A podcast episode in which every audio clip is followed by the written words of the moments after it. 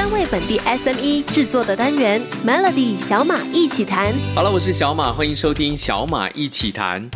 嗯，大家深呼吸。该来的还是来了。首相之前就宣布呢，马来西亚将在五月一号开始落实一千五百块钱的最低薪金制。这个消息一宣布之后呢，就引起轩然大波。哎，怎么会那么快？而且一千五百块是真的来了吗？那这个机制呢，会先从大企业还有关联公司开始先落实。那如果你是受到水灾影响的公司，也可以申请暂缓落实这个一千五百令吉的最低薪金制。这个一千五百令吉的最低薪金制，它到底是？怎么样会影响马来西亚的最低薪金呢？其实马来西亚呢，在二零一三年的时候呢，就开始调整了最低薪金。在二零一三年的时候呢，就把西马的最低薪金定在了九百块钱，那东马是八百块钱。二零一六年七月一号的时候呢，西马就调整到一千，东马是九百二。那二零一九年一月的时候呢，西马和东马是统一一千一百令吉。二零二零年二月一号的时候，主要成城市那个时候就落实了一千两。百令吉的最低薪金制，而在五月一号的时候，大公司还有关联公司将会落实一千五百令吉的最低薪金制。到底这个最低薪金制度会怎么影响整个马来西亚的就业，还有整个工作环境呢？这个礼拜呢，特别邀请到 YYC 集团的达丁逊来跟我们分享一下，他怎么看待这个最低薪金制会怎么影响就业市场呢？达丁，这个调整去到千五块，肯定是是会影响每一个企业家，因为它不是只是是那个最低薪金调整了，那个 OT 的那个 cost 哦也是会调整，因为我们都知道，就是很多这些外劳他们都需要做很多 OT，所以这些 costing 也是会增加。目前看起来，一千五百令吉的最低薪金制是针对大公司，中小企业暂时是不需要强制跟进，但是对于 SME 来说，是真的完全没有影响吗？明天继续跟你小马一起谈，政府准备在五月。一号落实一千五百令吉的最低薪金制呢？这个问题就引起了很多人的考量，像是经济评论员还有商家都认为，这恐怕会引发骨牌效应，牵动整个公司企业不同级别的员工，他们都希望能够涨薪水，而且也可能打击正在复苏的企业。所以在整个大环境和趋势下，一千五百令吉的最低薪金是真的无可避免了吗？虽然现在说中小企业和微型企业暂时是不。用跟进的，但是当你的大公司外面的公司都已经一千五百令吉了，我我如果还停留在一千两百块钱的话，真的很可能会很难请到人，会不会是这样呢？这个礼拜特别邀请到 YYC 集团的总裁达电讯来跟我们分享一下，到底要怎么样看待这个最低薪金制，它真的不会影响中小企业吗？过去这两年哦，大家都面临一个很大的挑战，就是 labour shortage 啊。当这些 foreign worker 回到回去他国家过后，就已经没有再啊有 foreign worker 进来，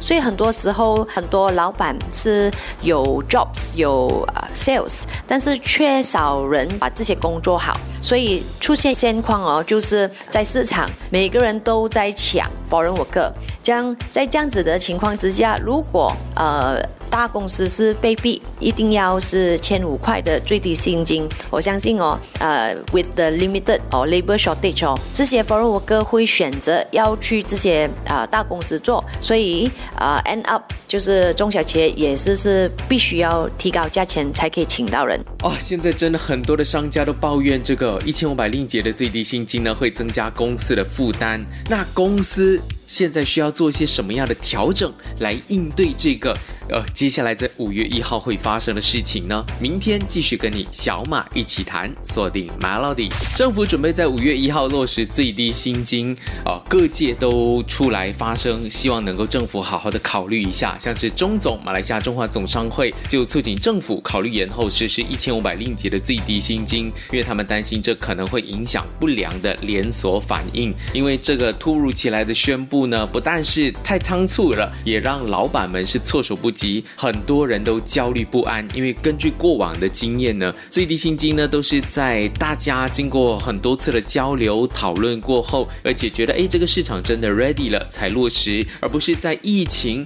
整个才刚刚稍缓，而且四月五月开始，我们也不知道整个世界会发生一些什么事情，就开始落实最低薪金的话呢，对整个行业对整个中小企业来说肯定是有打击。的。那到底这个最低薪金啊？增加公司负担之后，商家需要做些什么样的调整来应对呢？这个礼拜呢，特别请出企业导师 YYC 集团的总裁达丁逊来跟我们分享，商家需要做些什么样的调整来应对一千五百令吉的最低薪金制呢？现在做生意真的是很不简单，因为很多价钱都起了，包括 because of the Ukraine and Russian war，呃，那个油价也起了，呃，所以油价一起，很多 raw material。很多 materials 都是起的，所以对于商家来说真的是不简单啊！我相信有很多商家会也是继续会 increase price，因为如果不起价，它有可能是啊不可以就是 continue to 呃 go on，那个生意会 loss making。这样对于一些商家起到价钱，那个 at least 呃公司可以继续啊做咯。但是我发现也是会有一些商家是虽然。全部东西起价了，但是它未必也是可以起到价钱，尤其是那些就是 supply B to B 的，可能啊，在如果它的竞争很大啊，可能它真的是起不到价钱的。所以在这样子的情况之下，现在的商家必须要更加 creative 啦。就是要去想多一点方法，怎么样 control cost 啊？怎么样可以更加 efficient 啊？更加快做事情，还是是有些是需要 automation，还是怎么样把公司有更加大的不一样？差异化，这样子才可以把价钱提高。现在可能真的要从方方面面来下手，才能够真的好好的应对这个一千五百令吉的最低薪金，因为它不单纯只是一个劳力上的增加，它可能会是整体的公司的负担都会受到很大的影响。大部分的商家呢，都现在都喊说要调整商品的售价来减轻负担，或是把压力转嫁给消费者，让消费者来承担，这让消费者就听了就有一些的不开心了。调高售价是最好的方法吗？明天继续请达电讯来说一说，除了调高售价，还有什么方法来应对最低薪金制呢？锁定 Melody，政府准备在五月一号开始调高最低薪金制到一千五百令吉。虽然说是大公司还有关联公司先要付诸行动，中小企业和微型企业可以暂时不跟进，但是这对整个的社会还有就业市场来说，多多少少都会有一定的打击。当然这。不只是三百块钱的调整那么简单，因为最低薪金的调整呢，也会直接导致像公积金、s o c o、社会保险还有就业保险等等固定缴纳的增加。雇主也要把其他部分的员工福利纳入底薪，像是伙食还有住宿津贴、补贴、物质福利等等，还有 OT 这些加加买买起来呢，对一个员工来说，他们能够拿的当然是多了，但是对于老板来说，哇，那个就是锥心的痛啊！那老板可。可能会做出一个决定，既然要调整最低薪金，那我只能把现在要出售的商品的售价增加，来减轻负担，或是浅白一点来说，就是把压力转嫁给消费者，让消费者来承受。调高售价一定是最好的方法吗？这个问题丢给 YYC 集团的大丁讯。调整价格是其中一个方法啦，因为打个比如，如果这个公司是卖铁的，铁价起了，它没办法，一定是要调整。那个价格的，所以调整价格肯定是 one way to do it。But other than that，如果是有一些情况之下价格是调不到的，像刚才我说的，就是老板还是是必须要想 all areas 啦，就是包括如果你要起价，但是你的 customer 有其他的选择，不一定要跟你买。像在这样子的情况之下，老板必须要在公司里面找到自己的。刚才我也说的，就是它的不一样，因为要找到不一样，其实也是有方法的，就是顾客的痛点是什么，然后要怎么样解决顾客的痛点。所以现在做生意真的是跟以前不一样哦，啊，需要很 creative，需要从各种不同的方面去想，要有战略。商场如战场，没有战略如何赢呢？啊，除此以外呢，POS 那边也是要很 creative。Let's say 本来公司是需要十个人做的，这样如果有一些 automation，有没有办法到三十？percent 的人打个比如啊，所以就是由不同的角度去想，而且我觉得另外一个东西我们可以考虑的是 exports，我们可以不可以是啊，在这个时候马来西亚的企业家可以去考虑 expand 市场。甚至可以 export to the world。感觉马来西亚这几年呢，都一直在调整最低薪金，从二零一三年的九百一直到今天的一千五百令吉，这样的涨幅是健康的吗？明天我们再来总结一下我们这几年的调整对马来西亚的就业市场还有经济环境造成怎么样的影响。锁定 Melody，这个星期的小马一起谈很好玩，因为这关系到你我所有人，不管是做生意的朋友还是打工的朋友，一千五百令吉呢，绝绝对是这两个礼拜讨论最多的一个新的措施。五月一号开始呢，政府将针对大公司还有关联企业呢，实施一千五百令吉的最低薪金制。当然，中小企业暂时可以不需要跟进，但是这势必会影响整个就业市场。它的整个进程，其实针对这个措施，很多人都提出了反对的意见，包括了马来西亚厂商联合会的主席苏天来就说，政府把最低薪金从一千两百块钱调涨到一千五百块钱，涨幅达到百分之二十五，肯定将会推高劳资和经商成本，也会抑制经贸复苏。而部长就不是这么看了，他们认为呢，提高到一千五百块钱呢，可以提高员工的购买力，刺激国家经济。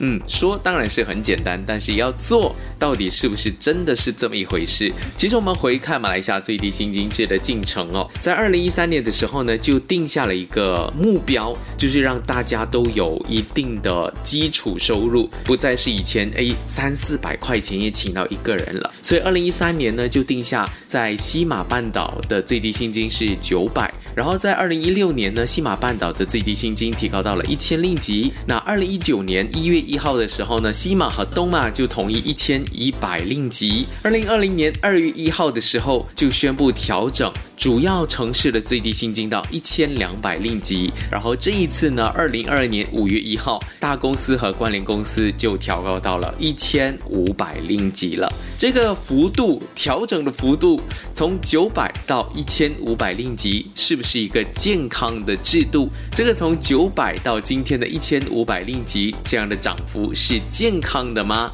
我们请出 YYC 集团的总裁达定讯来跟我们分享一下他怎么看。待这一项措施呢？九年增加到千五块，其实那个成长是 sixty six percent 啊。So whether 是 fair 没有？其实如果我自己的角度啦，是在马来西亚啦，什么东西都起价了，所以对于很多 workers 来说，就是价钱也起了，所以 they need a higher pay to survive also 啦。所以这个我觉得 in a way is fair。但是当然对于商家来说是一个很大的打击咯，因为真的是什么都起价了。所以如果老板只是做 trading，没有怎么 add value 的，这样这个生意真的是会继续下来，很难做。这样现在做生意跟以前不一样嘛，所以现在的老板必须要想，在你的领域里面可以做什么不一样的东西，怎么样可以 add value，so that 你的价钱是可以增加的，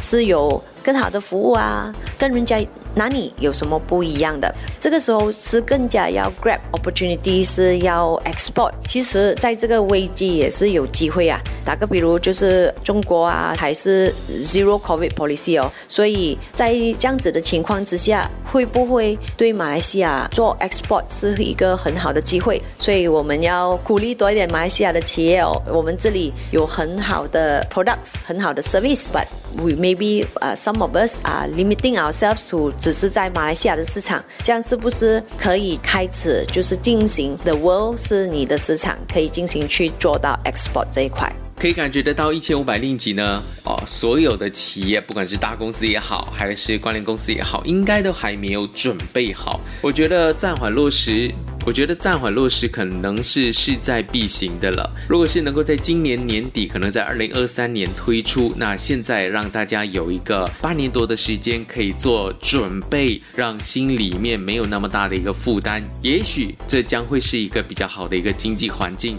当然，这可能涉及到一些嗯政治因素，那那就不在这个单元多加讨论了。我是小马，如果你想要重听回这个星期的小马一起谈，谈谈一千五百令吉对公司企业的影响，可以欢迎点击 S Y O K Show Podcast 来收听。祝你周末愉快！Melody 小马一起谈，早上十点首播，傍晚六点重播，用两分钟的时间，每天抓住一个新的变化。